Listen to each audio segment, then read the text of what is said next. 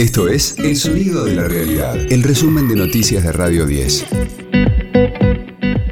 Hoy es viernes 15 de abril, mi nombre es Sergio Marino y este es el resumen de noticias de Radio 10, El Sonido de la Realidad.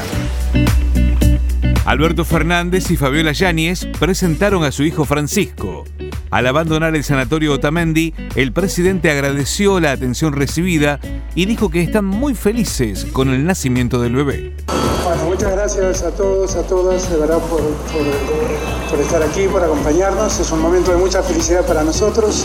Eh, estos tres días goberné desde el sanatorio, de verdad, porque quise venir a mis colaboradores aquí porque quería acompañarla a Fabiola. En esto que tenemos que acostumbrarnos los hombres, a compartir las tareas de cuidado con las mujeres de nuestros hijos y acompañarlas en este momento donde las mujeres son las que, las que pasan el momento.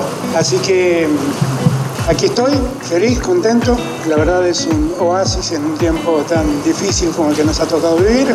Gracias a todos los que nos hicieron llegar su afecto, su cariño en mensajes. Bienvenido Francisco. Luego de cuatro días, los transportistas de granos levantaron el paro.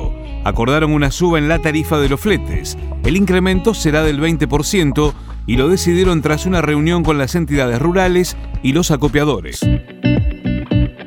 El Congreso intenta destrabar la designación de jueces en el Consejo de la Magistratura. El proyecto de ley ya tiene media sanción del Senado y ahora debe tratarse en la Cámara Baja.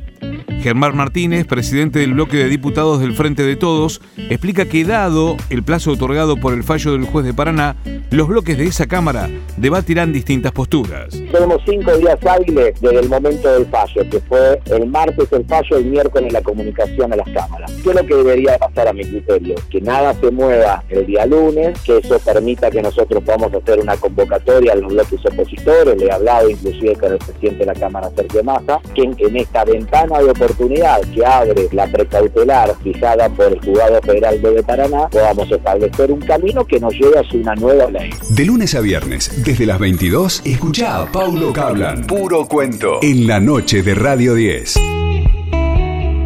Hay una gran expectativa por el turismo en Semana Santa.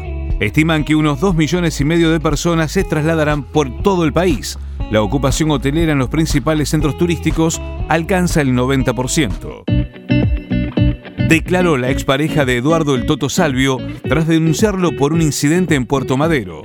Magalí Aravena dijo que el futbolista de Boca avanzó con su auto con la intención de atropellarla y aseguró que estaba con la amante en el momento del incidente. El abogado del jugador, Mariano Cunio Libarona, dio otra versión de los hechos. Pareja, se separan, el hombre toma distancia. Mujer, Instagram, lo vi con otra mujer, amenazas, gritos, y muchos testigos, yo me voy porque va a venir para acá.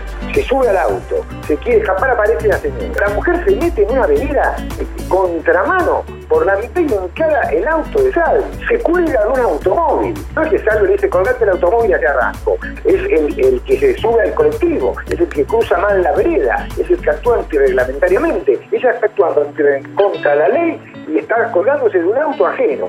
Se lesiona, se cae, él es culpable. Radio 10, el sonido de la realidad.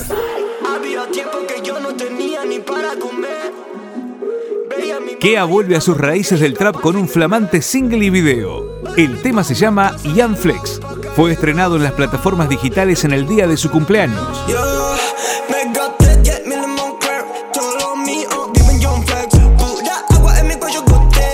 Bajo la producción musical de Seca, el trapero argentino, que venía incursionando en el reggaetón, retoma el género que lo tiene como uno de sus máximos exponentes en el país.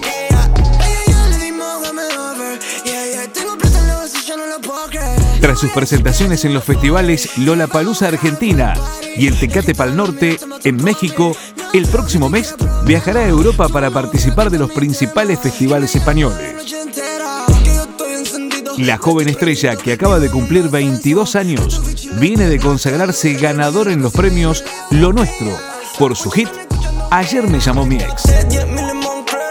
Este fue el diario del viernes 15 de abril de Radio 10, el sonido de la realidad. El resumen de noticias de Radio 10. Seguimos en redes y descarga nuestra app.